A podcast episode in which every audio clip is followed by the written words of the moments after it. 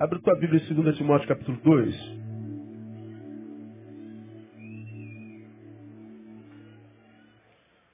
Essa palavra que eu vou ministrar hoje, você a ouviu em março de 2013. Nós ainda não gravávamos as mensagens e naquela época era uma, uma empresa que prestava um serviço terceirizado e há tanta gente pedindo essa palavra e para a gente adquirir eu tenho que solicitar a empresa, a empresa tem que trazer, o custo é outro. Então uh, eu quero compartilhar com vocês mais uma vez, depois de três anos, eu faço citação delas em algumas palavras minhas, mas ela é inteira foi ministrada no início de 2013, eu queria compartilhar com os irmãos de novo. Ela vem de 2 Timóteo, capítulo 2, verso 3. Paulo escrevendo ao seu discípulo, amado Timóteo, ele diz o seguinte, vamos juntos? Sofre comigo como bom soldado de Cristo Jesus. Vamos juntos?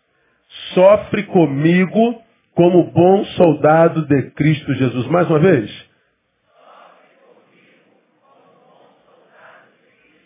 Então diga para alguém aí, vamos sofrer junto?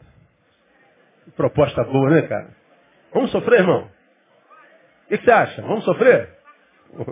Partiu, sofrimento. isso é masoquismo? O que é isso, né? Partiu, sofrimento, é, é mais ou menos isso. Timóteo, vão sofrer. Olha o papo do apóstolo. Uma palavra totalmente diferente da igreja contemporânea. A mensagem da igreja contemporânea é pare de sofrer. Paulo diz, sofre comigo. Ou Paulo está errado, ou a mensagem da igreja contemporânea está equivocada. Quando a gente vê, é, vamos imaginar que não fosse Paulo quem tivesse dito isso e nós víssemos dois crentes conversando. Pô, cara, eu estou sofrendo a beça, eu queria que você sofresse comigo. Vamos sofrer? Você vê um, um santarrão passando, está repreendido em nome de Jesus, está dando lugar para o diabo. Crente não sofre. O sofrimento é do diabo.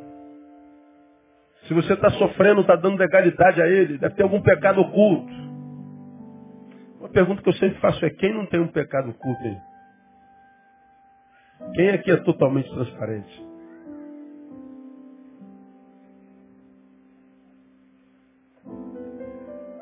Essa, essa incapacidade de lidar com o sofrimento gera no que sofre um sofrimento pior ainda, que é a culpa de estar sofrendo.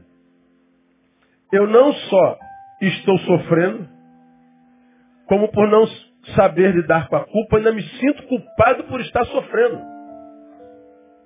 A culpa por estar sofrendo, às vezes, gera uma dor maior do que o próprio sofrimento. E aí, ao invés dele canalizar força, entendimento, discernimento para lutar contra a dor e vencê-la, suportá-la até o dia que ela chegue ao fim, a gente se entrega porque não a entende na existência e aí a gente se carcome dizendo, devo merecê-la, então devo ter feito alguma coisa que eu não, não, não sei explicar, então isso deve ser karma mesmo. Está aí, nos que creem no karma, a justificativa para quem, para quem é, nasceu hidrocefálico, para quem é cego, para quem é paraplégico, para quem tem miopia, para quem tem problema cardíaco. Ou seja, para quem sofre, se você tem sofrimento, Bom, explica-se pelo que você fez na vida passada, você está purgando. Aí você ouve, então, esse sofrimento tem a ver com o que eu fiz na vida passada. Aí você fala assim, é, tem sentido. Mas também se você está em honra, se você está em glória, se você está arrebentando a boca do balão, o cara vai dizer a mesma coisa, por causa que você fez na vida passada. Ah, então na vida passada eu fui bom. Então hoje eu estou curtindo. Acaba gerando soberba. Na minha concepção, justificar a dor com o passado nada mais é do que admissão irrefutável de que não se sabe viver dor, não se sabe sofrer. E por que seres humanos têm sucumbido ao sofrimento? Ainda que a palavra diga que ele não permitiria que viesse provação que fosse maior do que aquela que a gente pudesse suportar. Como quem diz, se essa dor chegou, é porque Deus sabe que essa dor é menor do que você. Se chegou, é porque Deus sabe que você é maior do que ela, portanto pode vencê-la. Se essa dor fosse maior do que você, não caberia dentro de você. Então se chegou, é porque Deus está dizendo assim, meu filho, eu sei que você pode. Agora, você pode não acreditar nisso. Você pode lidar como quem se vê como uma pulga diante dessa dor. Bom, e você será pulga, você é a proporção da forma como você se enxerga. Pelo menos para si mesmo. Agora, na palavra diz que ele não permitiria que viesse provação, dor, adversidade, sofrimento, maior do que aquele que a gente pudesse suportar. Se chegou, primeiro ele diz, é permissão. Se ele deu permissão, ele está dizendo, use a tua dor para você entender o tamanho como eu te vejo. Então você está aqui, ó, sentindo uma dor horrenda. Bom, Deus te vê maior do que essa dor. Tem noção de, de como Deus te vê? Como muitas vezes Deus nos vê completamente diferente como a gente se enxerga. A gente, quando é tomado pela dor, a gente se enxerga como uma mosca, como uma pulga. Derrotado, fracassado. Por isso que você está aí nessa, nessa adversidade, nessa, nessa nessa desgraça toda. Porque você é uma pulga, é um fracassado, é um derrotado. E, e, e às vezes não. Deus está dizendo, essa dor só chegou em você, porque se chegasse nesse irmão do lado, mataria. Você é muito mais forte do que ele. Mas a gente nunca vê a dor com positividade. Se é dor, é abandono de Deus. Se é sofrimento, é porque eu fiz alguma besteira. Se é sofrimento, é porque eu estou em pecado. Se é sofrimento, eu devo estar purgando. Se é sofrimento, ó, isso tudo é porque a gente não sabe lidar com sofrimento. Irmão, a gente não sabe lidar com a dor. É só ter o dente começar a doer agora, o siso. Aí dá aquela facada, o siso é embaixo, mas a facada vem aqui em cima. Aí quando o dente dói, tudo que é em nós é sequestrado pelo dente. O resto do corpo perde sentido. Tudo mais deixa de existir. O dente nos sequestra, nós nos, tornamos do tamanho da nossa cárie. Quem já sentiu dor de dente aqui daquelas assim, que só dá à noite, parece demônio? Já assistiu? Já viu dor de dente da meio-dia? Só da meia-noite. Demônios noturnos. Né? Quando os dentistas estão dormindo. Não é verdade? Aí vem aquela dor horrível, meu. Tudo na vida perde sentido quando, quando o dente dói. Nós somos sequestrados pela dor. Na dor, quando a nossa vida se torna do tamanho de um dente, a gente diz, a vida não presta, porra. Por que, que não presta? Porque ela se tornou do tamanho de um dente cariado. E por que ela se tornou do tamanho de um dente cariado? Porque ela te sequestrou. A visão da vida não presta. É a visão de alguém que foi sequestrado pela dor. E esse alguém que foi sequestrado pela dor é alguém que talvez tenha envelhecido, mas não amadureceu a ponto de aprender a lidar com ela. Aí, deformado porque sequestrado pela dor, toda a visão de mundo que ele tem deforma-se.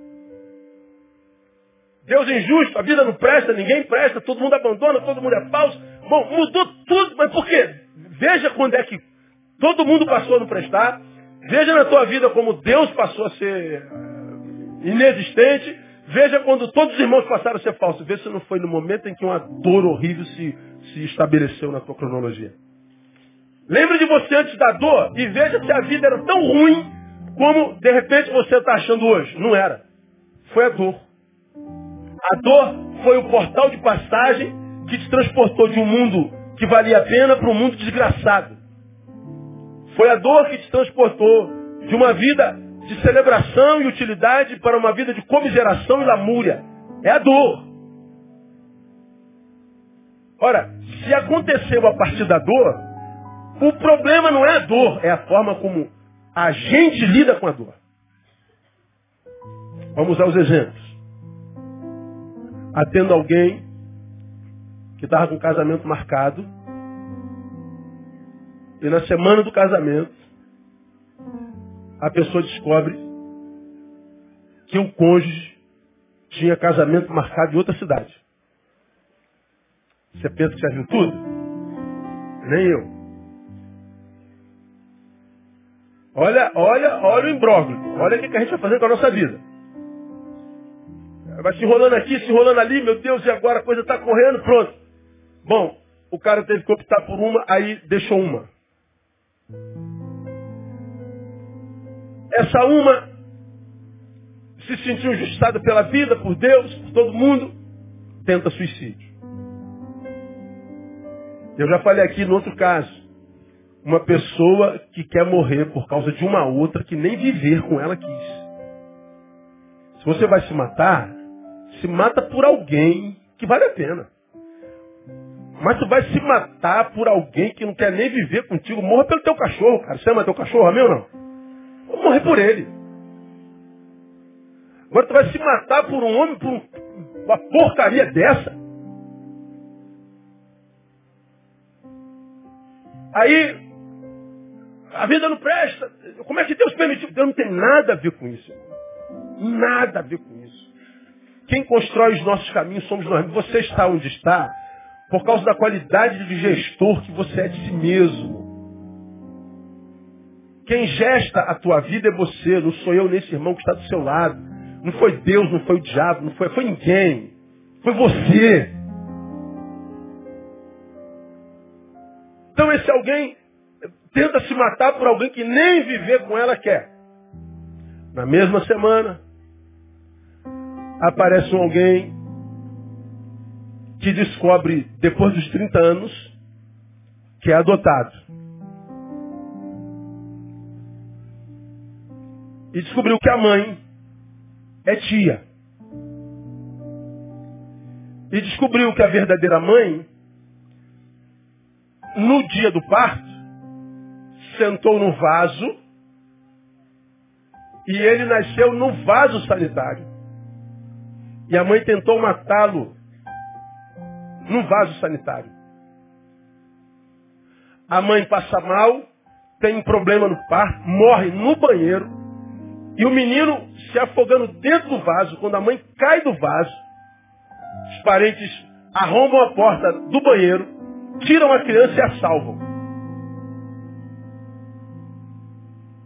Essa pessoa é tratada como filho, não sabia depois dos 30 anos, descobriu que não era filho da mãe.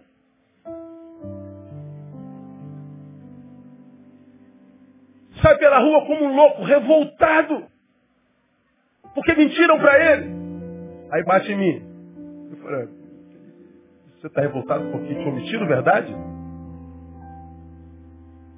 Uma verdade? E o que fizeram por ti 30 anos, todos os dias? E o carinho, o afeto, a adoção. O bem que te fizeram não conta nada? Ó, capitão do exército. Teu estudo.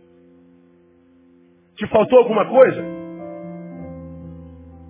Agora você está aqui sem falar com a tua família porque não tiveram coragem de falar que você é, é, é, é adotado. E você está aqui cheio de razão, dizendo que a tua família não presta. Ora, não presta, mas mesmo sem ser tua família, na tua perspectiva, cuidou de você, fez de você um oficial do exército. E você mesmo, oficial do exército, tendo sido tratado como filho mesmo não sendo, diz que é melhor que tua família. Quem não presta, você ou tua família?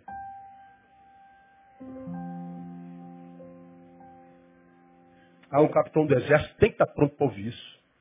Só faltava um brevezinho assim do lado, para ficar legal. Conversamos, ele entendeu. Ele voltou para casa, pediu perdão à mãe, ao pai. E disse, a minha gratidão deve ser maior do que a minha decepção. Vida normal. Problemas, todos temos cada um com uma história mais sinistra que a outra, cada um com dores que entram e saem na nossa história, nas ruas, nas vielas da nossa existência, o tempo inteiro, desde que nascemos até o dia da nossa morte. Não tem jeito. O sofrimento faz parte da, da, da, da vida, é inerente a ela, você já aprendeu isso.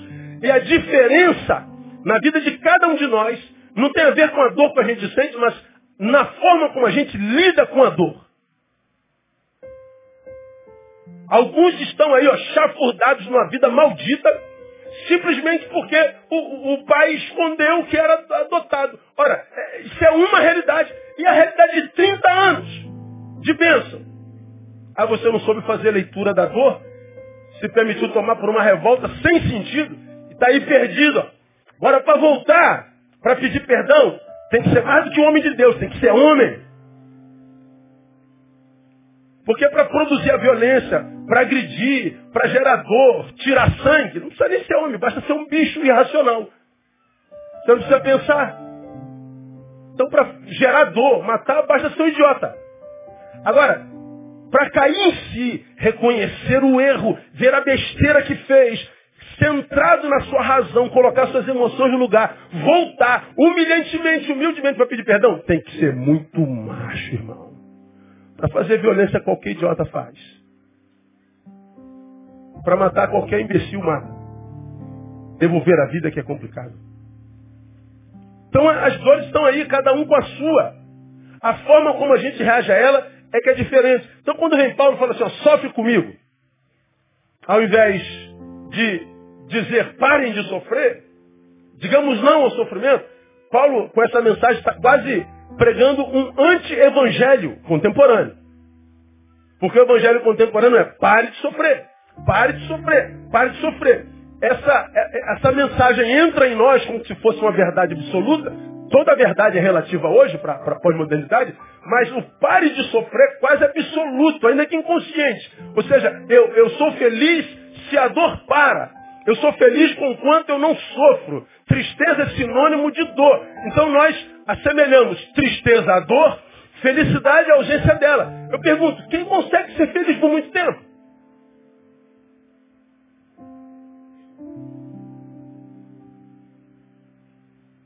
Se é uma dor atrás da outra, é uma decepção atrás da outra, uma conta atrás da outra. Então, se, se, se o evangelho que eu leio fosse um evangelho que dissesse, nem você vai ser feliz, a proporção da dor que não sente, eu, ah, Deus me, me leva. Porque não dá não, meu. Estava ali sentado agora, falei, pô, tô com uma fome, cara, não comi nada à tarde, tomei só um shake. Ó, fome é dor, é sofrimento. Ah, se eu estou sentindo fome nesse exato momento, é porque Deus me abandonou. Não, eu tenho a esperança de que tem picanha depois do culto. Para quem tem esperança que tem picanha depois do culto, a fome passa batida. Você está entendendo o que eu estou falando? Fala assim para quem está do seu lado, ó. O que vem aí, você nem imagina. Diga para ele. vamos aplaudir ele bem forte. Ele é poderoso, misericordioso. Oh.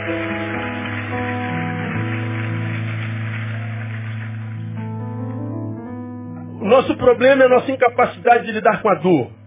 A gente não cresce. A questão lógica, lógica, seria, por que ele não tira o sofrimento, pastor? Ele não é poderoso para fazer tudo o que quer, é. Então por que ele não tira o sofrimento? Ele não tira porque o sofrimento é inerente à existência, não tem jeito. Você já me viu citar Descartes aqui? Cogito ergo sum.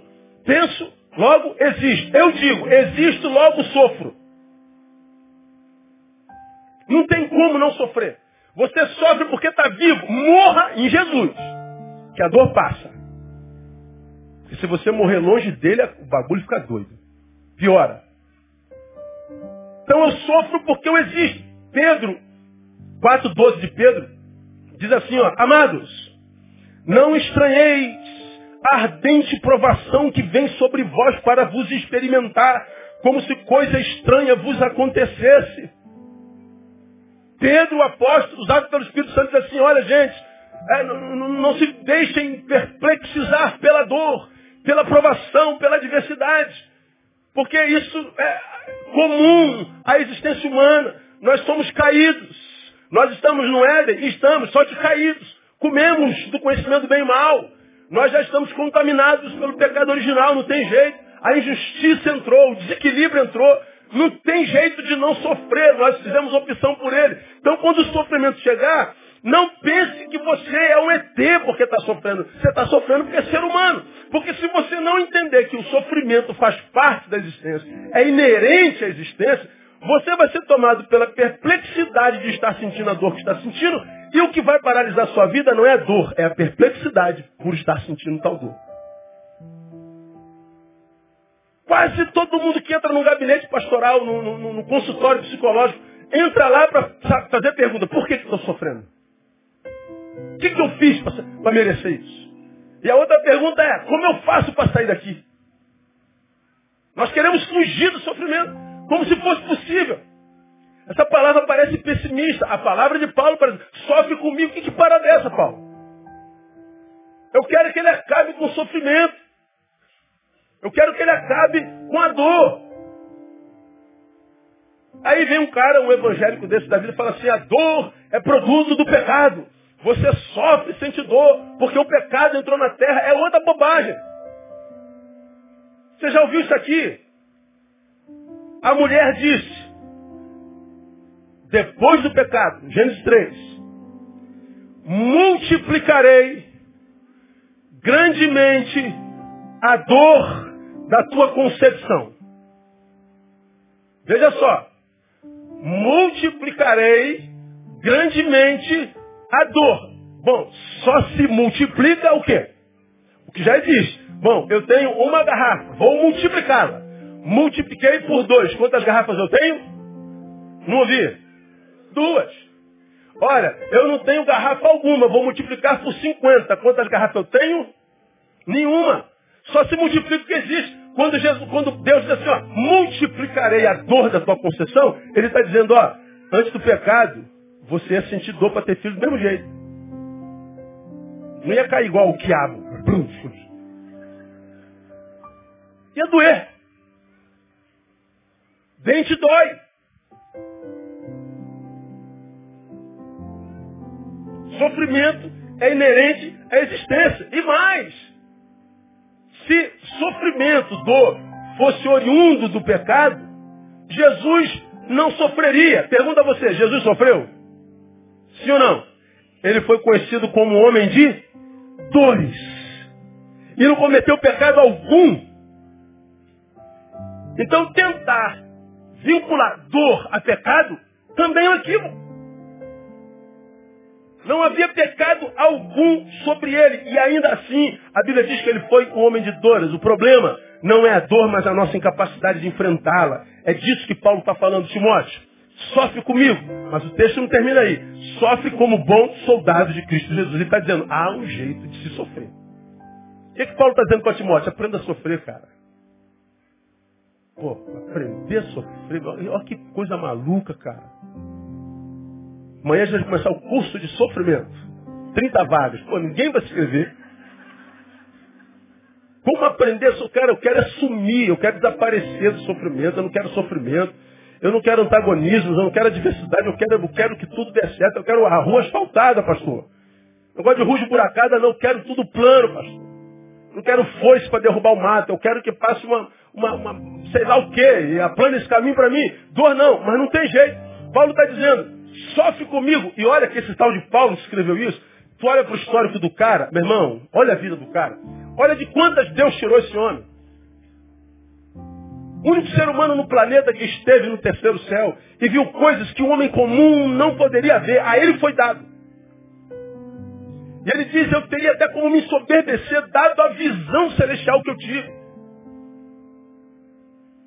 Mas o mesmo homem que teve a visão celestial foi trasladado ao terceiro céu, que é onde está o trono de Deus. É o mesmo homem em quem havia um espinho na carne, contra o qual ele lutou a vida inteira, e o Senhor disse assim, não, com essa dor você vai ter que caminhar até o fim da tua vida. Mas fique tranquilo, se a dor é grande, eu aumento a minha graça e a minha graça te basta. Paulo aqueceu isso como verdade absoluta, indiscutível. E ele esqueceu a sua dor, se apegou à graça, e com dor sem dor, Paulo foi Paulo até o final da sua vida e foi para a glória de Deus. Por quê? Se eu existo, eu sofro. O problema não é o sofrimento, é minha incompetência de lidar com ele.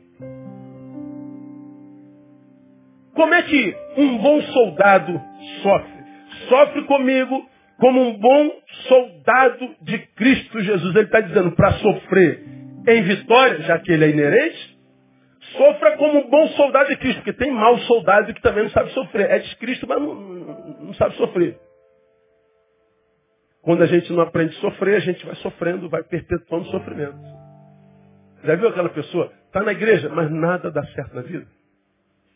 Tem 30 anos de igreja. Está no oitavo casamento. Tem 30 anos de igreja. Continua amarrado profissionalmente. Tem 30 anos de igreja. Mas até agora não empreendeu nada da palavra. Tem 30 anos de crente. Mas a vida ainda não se tornou uma vida que atraiam pessoas pela santidade de Deus. Pelo contrário, é uma vida que repele pessoas de Deus. 30 anos. Geralmente, essa pessoa que está, mas não aprende, não cresce, ele se torna, geralmente, no meio da congregação dos santos, o quê? Um juiz. Ele se torna amargo. Seus olhos estão sempre, porque carnais, voltados para o defeito das pessoas. Existe o olhar gracioso e o olhar carnal. O olhar gracioso olha para o ser humano e atenta para as suas virtudes. O olhar o carnal olha para a mesma pessoa e atenta para os seus defeitos. Então tem pessoas que olham para outra e só vê defeito. A pessoa tem 1,90m de beleza. Mas apareceu uma risquinha assim, ó, atrás da perna, chamada estria. Aonde é que ela vai ver? A, a estria.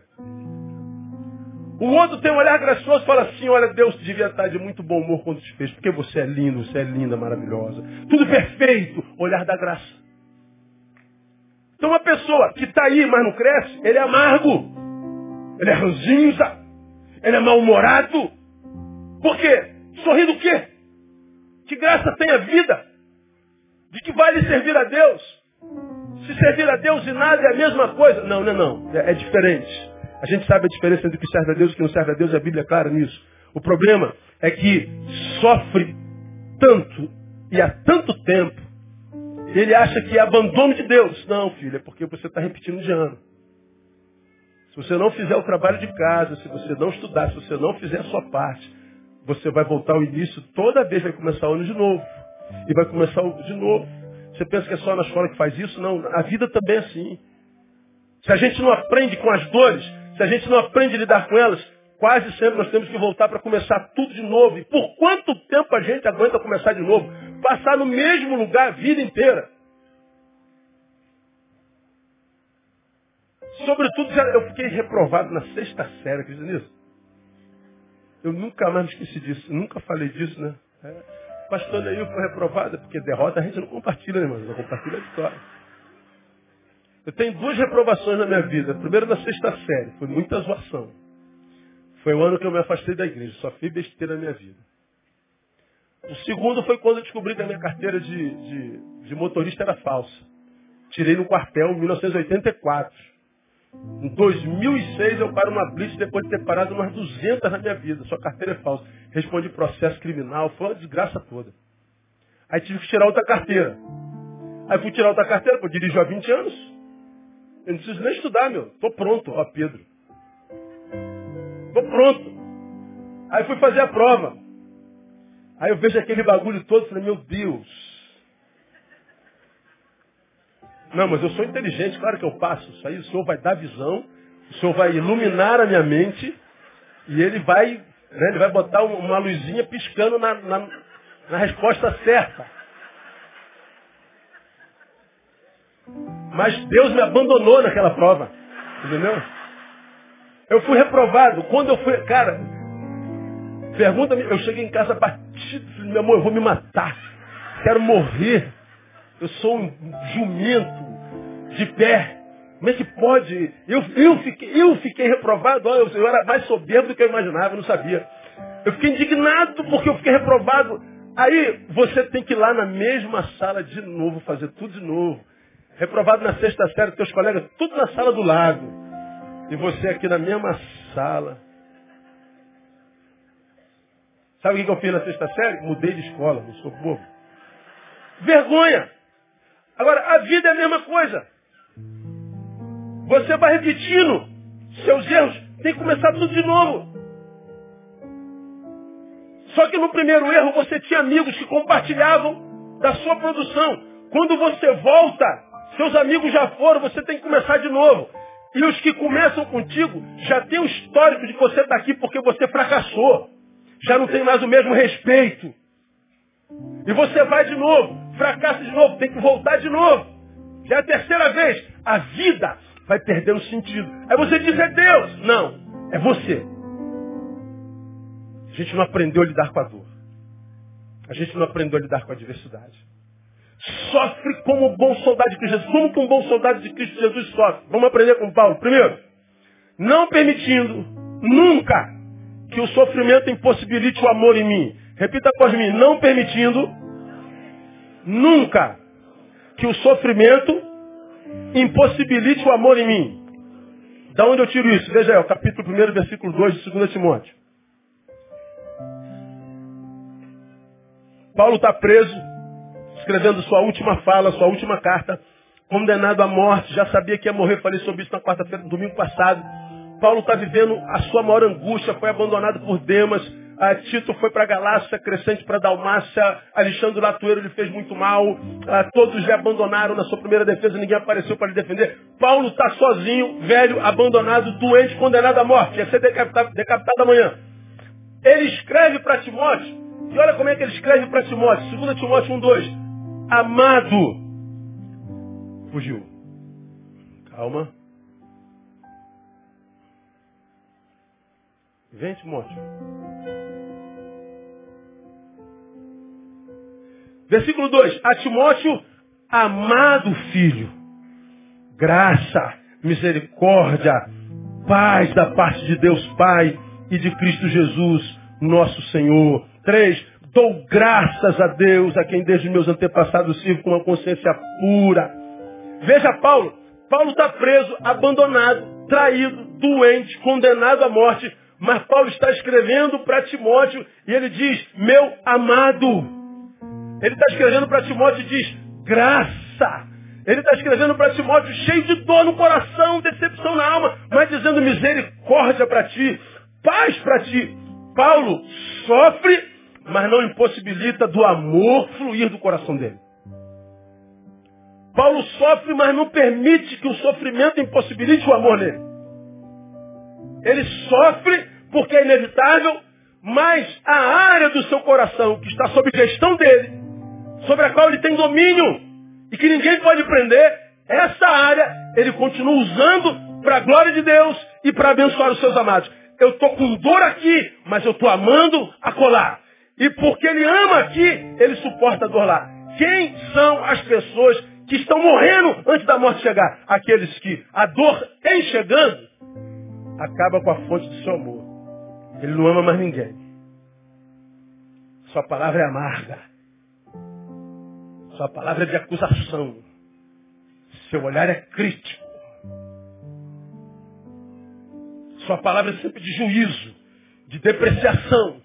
Porque ele sente dor, ele não ama mais. Porque ele sente dor, ele não, não elogia mais. Porque ele sente dor, ele não adora mais. Porque ele sente dor, ele simplesmente se entrega. A dor o sequestra e faz dele uma fonte de desgraça. Ele diz que vida maldita. Não, não é vida maldita. É a parte da vida que você administra que se transformou em maldição. Porque tem gente do teu lado sofrendo um problema maior do que o teu. Está vivendo em louvor e glória ao Senhor. Porque o que mata o ser humano não é a dor que vem. O que mata o ser humano é o amor que deixa de ir.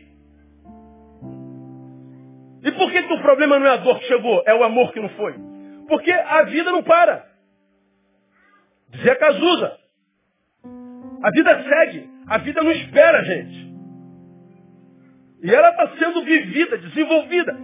Se eu paro de semear amor, graça, bondade, misericórdia, sementes, à medida que a vida vai sendo vivida e os dias vão entrando, eu não encontro o fruto, ou o fruto da semente que eu deixei de semear atrás. A dor chegou. Um dente está cariado, esse dente está te atormentando, e você diz, que vida maldita! Por quê? Porque um dente está doendo, mas quantos dentes você tem na boca? Me diga aí, dentista. 32 dentes. Não é isso, doutora? Quantos dentes estão doendo? Um. Aí você diz, a vida não presta. Pô, peraí.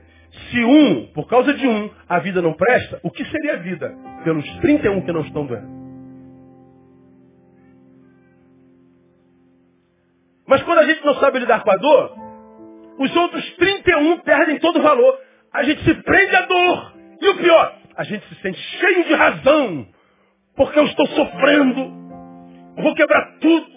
Vou amaldiçoar todo mundo. Vou arrebentar a boca do balão. E você se enche de razão. Você baba pela boca dizendo que tem razão para fazer isso. Ora, você está fazendo mal a si mesmo.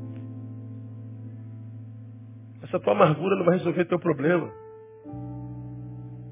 Essa amargura só impede você de semear o fruto que você vai precisar quando a dor se tornar mais aguda. Porque a dor do dente, que é dor de dente hoje, pode se tornar pior amanhã. Você pode chegar no dentista amanhã e falar assim, cara, esse dente não dá mais para salvar. Ah, meu Deus, eu vou perder o dente. É, pode piorar. Ele está no estado que nem anestesia pega mais. Aí tu vê aquele buticão, meu irmão. É buticão o nome daquilo? É? É mesmo? É ou não? Como é que é o nome daquele alicate que tira? Fórceps. Na minha época era buticão. Quem é do tempo do buticão aí? Ah, todo mundo. Tá velho, hein, irmão. Tá velho. Como é o nome agora? Fórceps. Fórceps. Quando você vê o fórceps, que é a mesma coisa que buticão. E você imagina que ele vai arrancar teu dente sem anestesia, você já diz mais. Não, opa, eu deixo doer. Eu vou embora com isso desde doendo. Eu boto um minuto por uma hora ou 24 horas. Dia, 24 horas. Eu prefiro. Aí, quando você sabe que vem uma dor maior, você opta pela dor que te levou lá no dentista. Tudo que a gente faz pode piorar. Tudo. Então, é, chegou a adversidade, meu irmão, chegou a dor, chegou o sofrimento, chegou a adversidade, chegou o antagonismo chega na vida de todo mundo. A diferença será como cada um, dentro de todo mundo, vai reagir à dor que chegou. Quem vai estender a nossa dor ou vai encurtá-la somos nós mesmos. A nossa postura. Tem gente que não aprende nunca, cara. Casou em 1968, está sofrendo casamento até hoje, 2016. Tem gente que brigou com o vizinho quando morava lá, lá sei lá onde. Se mudou para cá, continua brigando com o vizinho, que é novo. Não se entendeu com o filho, que está com 42, teve um filho agora. Já está brigando com o garoto que tem um ano. É problema por onde passa. Ele não transforma dor em escola. E o pior, está sempre cheio de razão. Quem está do lado dele e está ouvindo essa palavra, assim, ah, mas quem dera, meu marido ouvisse isso. Meu o pastor está descrevendo meu marido, minha mulher. oh, o pastor está descrevendo meu filho. Tá aí, tem um monte de vocês falando isso aí. Mas ele não ouve. O culpado é a esposa, é o marido. O culpado é a vida, o culpado é Deus. Agora, se você parasse para olhar a vida que você tem, você ia ver que a tua vida é um sonho de muita gente. Muita gente queria ter a vida que você tem. Mas você foi sequestrado pela dor e você agora não consegue mais adorar. Você não consegue mais ser grato. Você não consegue mais amar. Você se foi, foi, foi sequestrado por aquele dente que dói, por aquele antagonismo, por aquela diversidade. E agora você não consegue mais ver graça na vida de ninguém, coisa alguma. E cheio de razão. A desgraça é a razão não está sofrendo como um bom soldado. Ou seja, se você não sofre, não sofre como um bom soldado, sofre como um mau. E todo mau soldado morre na guerra. Todo mau soldado morre antes do tempo. Paulo está dizendo, Timóteo, sofre comigo como um bom soldado. Paulo está preso. Paulo está condenado à morte. Paulo está longe dos seus. Paulo está velho, Paulo está ferido, e ainda assim ele é carinhoso, ele é gentil, ele é afável, ele não permitiu que o sofrimento o amargurasse, dominasse seu coração. Por isso venceu. Então você está aqui hoje, é um amargo, um azedo. Todo mundo fala que você é isso, mas você não acredita.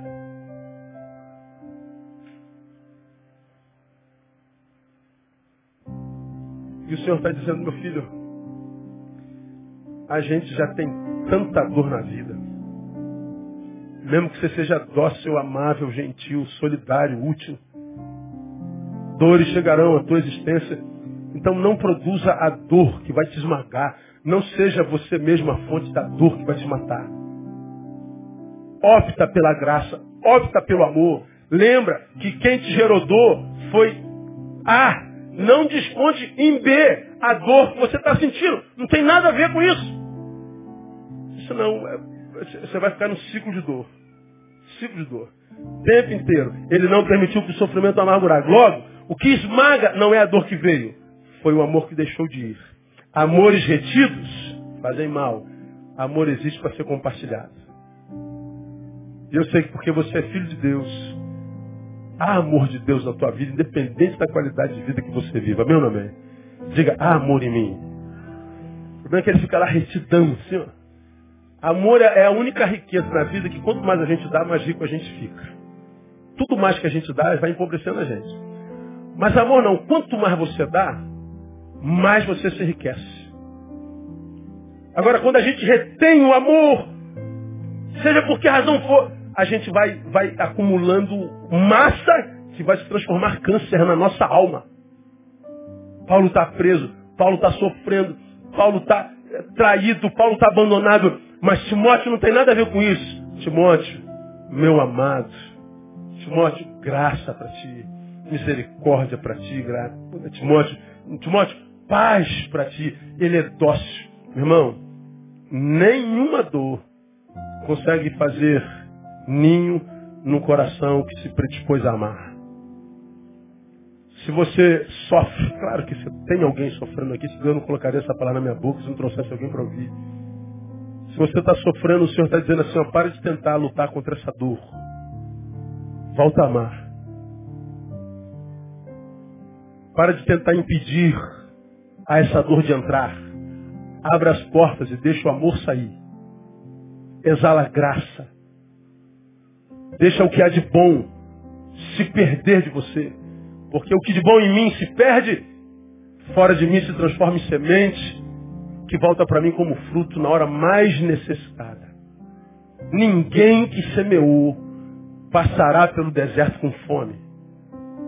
Ele vai te suprir no nome de Jesus, porque o Senhor é meu pastor e nada me faltará. Vamos juntos? O Senhor é meu pastor e nada me faltará. Aplauda ele, porque ele é tremendo.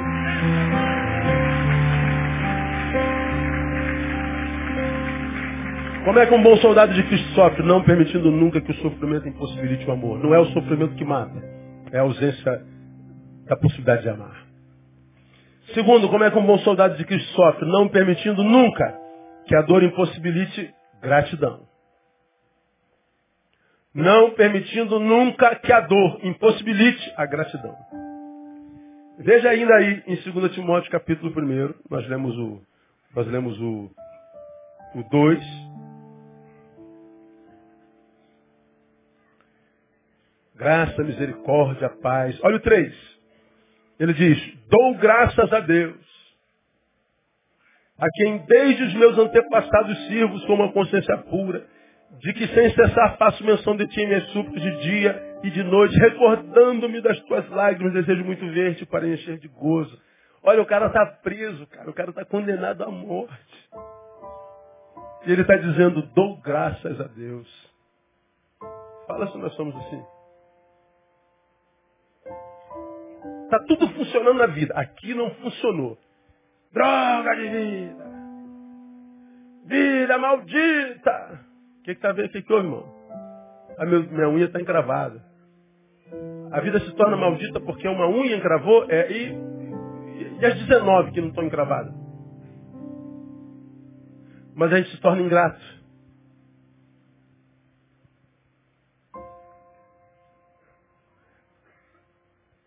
Por causa do que falta, a gente não celebra o que sobra.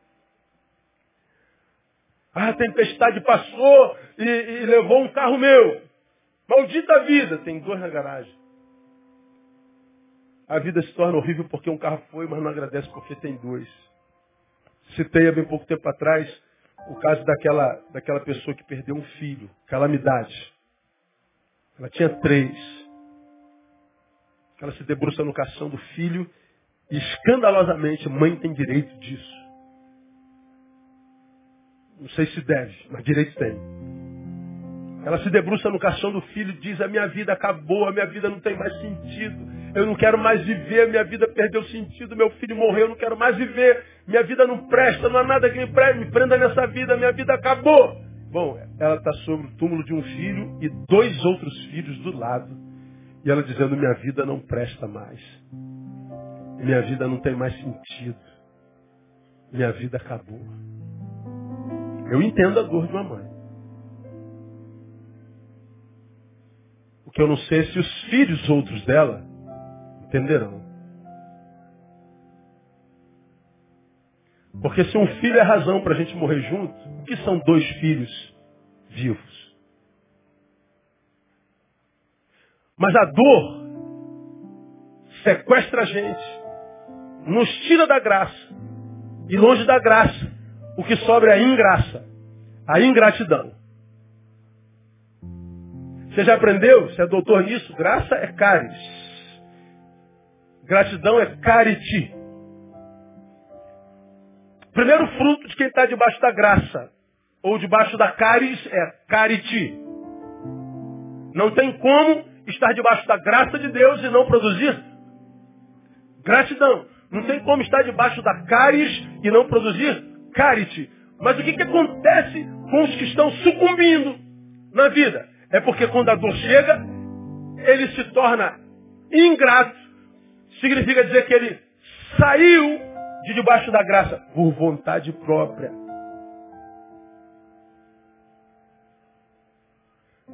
Aí a dor esmaga, a dor oprime, a dor tira a qualidade de vida, a dor faz a vida se deformar diante dele, e ele diz, foi Deus! Não, não foi Deus. Deus continua no mesmo lugar, amando do mesmo jeito, com os mesmos sonhos e projetos, mas você se ausentou debaixo da graça, cheio de razão e se tornou ingrato. Paulo está dizendo, dou graças a meu Deus, a quem desde meus antepassados sirvo. Paulo, a despeito da dor, dá graças, agradece, glorifica ao Senhor. Paulo não se permite ser sequestrado pela dor.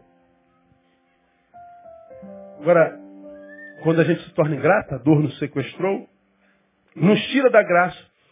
A gente se lembra do próprio Paulo, que escrevendo aos Coríntios, é, passando por aquela dor do espinho na carne, ele pede a Deus para que Deus tire a sua dor, lembra disso?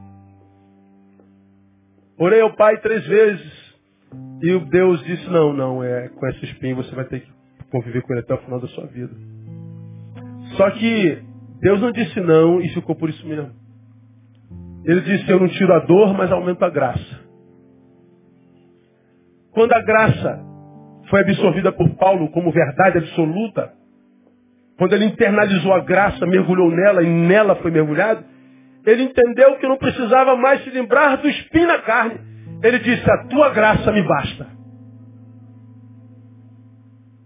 Antes, sequestrado pelo espinho, Qualidade de vida horrível. Agora mergulhado na graça. Ele esqueceu o espinho e diz, a tua graça me basta. Agora, quando eu sou ingrato, o que, que acontece? Eu saio debaixo da graça que basta e vai ficar aí, ó. Um azedo mesmo. Revoltado da vida. Atormentando a vida da mulher, do marido, do filho, do vizinho, do pastor. Cheio de razão. O problema é que tem razão. Agora não percebe? É que a vida vai passando, cara. Os dias vão sendo jogados na nossa história, a gente vai envelhecendo. A gente vai amadurecendo, preguei sobre isso domingo. A gente vai passando dos 30 e a dor vai se perpetuando. Aí a gente chega na frente da maturidade. Lembra da maturidade? Maturidade é ser posto diante de um espelho e o cara do espelho fala assim, aí brother, o que, que você fez com a tua vida? O que você fez com a tua juventude? Aí você se vê com 30 anos, 40 anos, 50 anos, e você olha para trás, tem o mesmo que tinha quando tinha 18, ou menos. Você é menos do que era quando tinha 25. Aí você tem um futuro com mais dificuldade, porque o corpo não responde mais. Para o mercado de trabalho você está velho. E você não tem uma história da qual se orgulha para você se firmar nela. Aí tem que carregar mesmo com a barriga.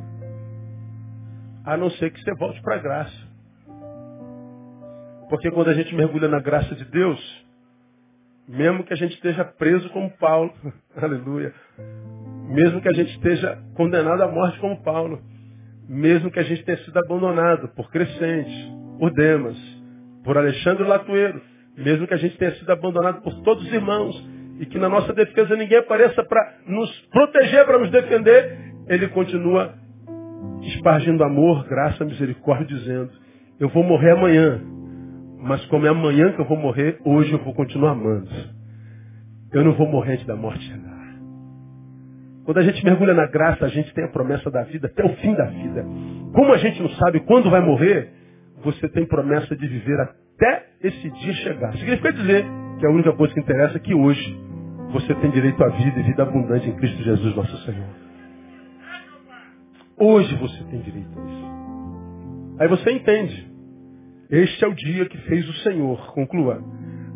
Alegremos-nos e regozijemos, porque é tudo que a gente tem. Mas a gente só pode se alegrar e se regozijar na graça. Porque atira o que sobra em gratidão. O que sobra é, é, é lógica que justifica o meu sofrimento, a minha amargura. Mas é a graça que me faz negar-me, de modo que eu transcenda a mim mesmo e passe a viver de forma diferente para que eu colha algo diferente na vida. Porque se eu viver da mesma forma, eu vou colher as mesmas coisas. Não tem jeito. Você já aprendeu a definição de insanidade? É fazer o que faz, da forma como sempre fez, esperando colher resultados diferentes. Se você faz o que faz, da forma como sempre fez, vai colher o que sempre colheu. De maneira que se quer colher algo diferente, faça diferente. Não tem como, ouvindo isso, sendo escravo da sua dor, dor crônica, querer um futuro diferente se você não muda a sua produção no presente. Então Deus hoje pode te ajudar a mudar a tua história. Há esperança para você. Como que um bom soldado sofre? Não permitindo jamais que a dor impossibilite gratidão. Meu irmão, dá graça que você chama de vida insuportável é um sonho de muita gente. Quando você sentar na, na mesa só tem arroz com ovo. Desgraça de vida. Diga isso para quem mora na Etiópia. Quando você acordar de manhã tem que botar essa muleta de olho que eu uso desde moleque. Óculos, porque se tirar a vida embaixo, a vida muda. Tem que usar essa porcaria por causa do meu astigmatismo, diga para um, um cego que astigmatismo é uma desgraça. Você está com hernia de disco, diz que a vida não presta? Diz para um cadeirante que você tem hernia de disco que a vida não presta por causa disso. Diz para um paraplégico.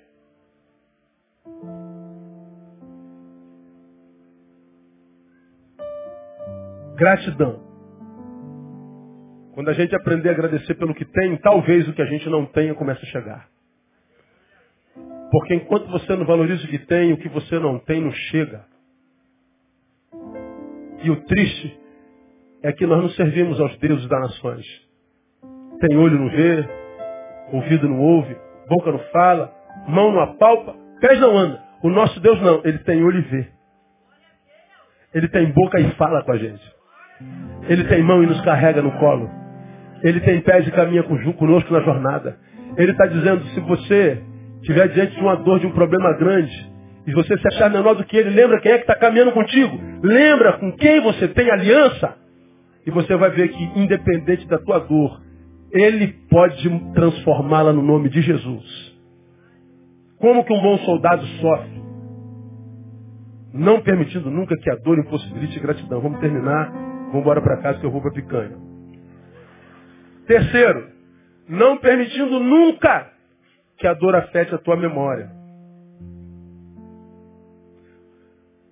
Não impossibilitando amor, não impossibilitando gratidão e não impossibilitando memória.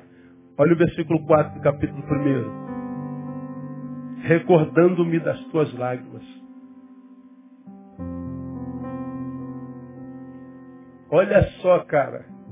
O cara está preso, condenado à morte, está ferrado. Mas ele está preso Ó, ele está preso, escrevendo com amor e carinho. O coração dele está livre, livre, livre, seus afetos também. Aí ele está escrevendo, é uma carta, ele não está falando com Timóteo, está escrevendo. Ele fala assim, Timóteo, eu estou aqui preso ferrado. Mas eu estou me lembrando das tuas dores. Como o Senhor te livrou delas. Como quem diz, eu também aproveito para olhar para a minha história e ver de quantas dores Deus me livrou. Como que Deus já me abençoou. Eu estou olhando para trás, meu Deus, eu estou aqui reclamando do meu presente, mas a minha, minha vida todinha está tatuada pela intervenção misericordiosa do Senhor. Eu estou olhando para trás, meu Deus, como me vem a memória aquele dia que Deus me tirou de um buraco que eu falei, não, daqui não tem jeito. Eu vejo minha história marcada de milagres, a tua também, amém ou não? Só que a dor torna a gente desmemoriado. Paulo está dizendo, recordando-me, recordando-me das tuas lágrimas, desejo muito ver-te para me encher de gozo. Por que, que vou, vou me encher de gozo? Porque eu vi o quanto você sofreu e vejo o quanto você agora está bem. E eu me alegro com o teu presente de bem, mesmo que o meu seja mal, e porque o teu presente de bem é um presente que é milagre, porque eu me lembro das suas dores. Ele traz a memória. Então, meu irmão, você que está aqui achando que é o mais desgraçado dos homens, lembra do quanto Deus já te abençoou no passado, na tua história. Veja de quantas Deus te livrou. Veja quantas vezes na tua vida você disse, eu não aguento mais. Está aqui, não está? Aguentou. Por que, que aguentou? Graça de Deus. Bondade de Deus. Então pega essa história e diz, meu Deus, se lá traz eu disse, eu não aguento mais, estou aqui, agora você está dizendo, não aguento mais, fique tranquilo, tem esperança. Olha para a história, você vai estar lá na frente daqui a pouquinho. Isso que te faz chorar e te humilha, lá na frente vai ser o teu troféu e o arquétipo da tua redenção. Você vai ver a fidelidade de Deus na tua vida, no nome de Jesus. Então traz a memória. Foi Jeremias, o profeta chorão, que teve o ministério mais furado da Bíblia Sagrada. Deus chama o cara e fala assim, ó, eu vou te chamar como profeta, você vai profetizar no meu povo em cativeiro, ninguém vai te ouvir, ninguém vai sair atrás de você, vão querer te matar e você vai sair do outro lado ferrado. Obrigado, senhor. Poxa, caramba, obrigado aí. Tu me ama mesmo. O camarada foi chamado para o ministério furado. Você só vai plantar, quem vai colher é outro. Chorou a beça. Foi o único homem a quem Deus deu a permissão para escrever um livro chamado Lamentações. Por que, que Deus permitiu a Jeremias escrever Lamentações? Porque Deus sabia que o ministério dele seria de dores. Ele não colheria. Seu prazer seria obedecer ao seu Deus. Sua porção era o Senhor. Só. Ele cumpre a missão e Deus lhe permite escrever lamentações. Lá em Lamentações, ele vai se lamentando mesmo até que ele chega no momento que descansei. Aí ele fala assim, quero trazer à memória o que me pode dar esperança. Quando ele traz à memória o que dá esperança, o espírito dele muda completamente. Porque ele trouxe a memória, trouxe a memória. Irmão, tá ruim hoje. O hoje não tá legal. Traz à memória o teu passado de bênção. Como Deus te fez voar nas asas da fé. Não foi o que o grupo cantou aqui agora? Que aquela música ela cantou? Diga. Campeão, vencedor, Deus das asas, faz teu voo. Canta. Campeão, vencedor,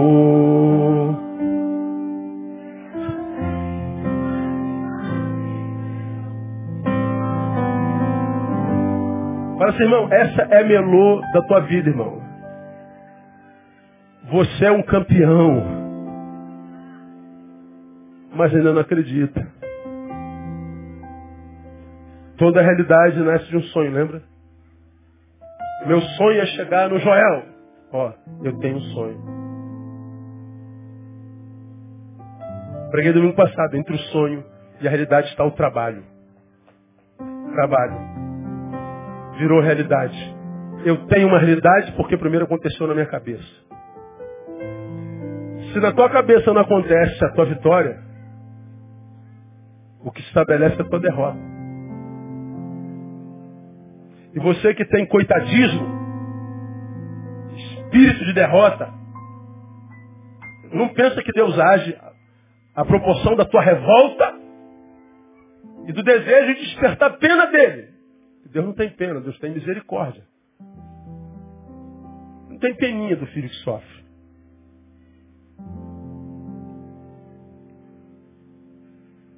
Ele não tem porque ele não tem filhos derrotados. Ele não tem pena porque ele não tem filhos abandonados. Ele não tem pena da gente porque ele não tem filhos para quem ele permitiu problemas que fossem maiores do que eles. Se esse problema chegou na tua vida porque Deus sabe que você é maior do que ele. E olha o tamanho do teu problema, meu irmão, pastor. Se eu sou maior do que o meu problema, eu sou um gigante. É disso que eu estou falando, pô. Você é. Mas precisa acreditar nisso. Porque senão você vai se ver com uma pulga querendo que todo mundo tenha pena de você. E está todo mundo cheio de problema. Quem tem problema aqui, diga assim, eu tenho. É, é um renúncio problemático. Isso aqui é um renúncio problemático. A única coisa que nós temos em comum é problema. A diferença entre nós é a forma como nós lidamos com o nosso problema. Paulo está dizendo, sofre comigo, Timóteo. Mas, Timóteo, como bom soldado, a dor vai chegar porque é inerente à existência. Não permita que ele te impeça de continuar amando, dizendo a verdade em amor, sendo gracioso, aconselhando, chegando junto quando puder. Timóteo, sofre comigo, Timóteo, mas ó, não permita que a tua dor te impeça de agradecer por aquelas áreas que não doem. Quando te perguntarem está tudo bem, está tudo ruim. Lembra que tudo é muita coisa. Não está tudo ruim, não. Timóteo, sofre comigo. Mas não deixa que ela afete tua memória, Timóteo. Você vai passar por desertos como esse no qual eu estou nesse exato momento. E aqui dentro dessa prisão, condenado à morte, doente velho, eu sou tentado a me amargurar, cheio de razão me oprimir. Mas Timóteo, abra a mão da razão e sofre como bom soldado de Cristo. Você vai ver que quando a gente sofre como bom soldado, como bons soldados, seremos sempre maiores que as dores que, dores que nos chegarem. E porque, como bons soldados, quando a dor chegar, quem terá um problema é a dor, não a gente. Chegou o problema, fala, dor, tu sabe com quem que você está se metendo? Tu sabe com quem que eu tenho aliança, dor? Ela vai ver com quem que ela está se metendo. Porque se você está aliançado com Deus, não é você que tem um problema. É o teu problema que tem um problema. Porque os dias dessa dor, desse problema, estão contados. Porque maior é Deus. Somos aplaudidos bem forte.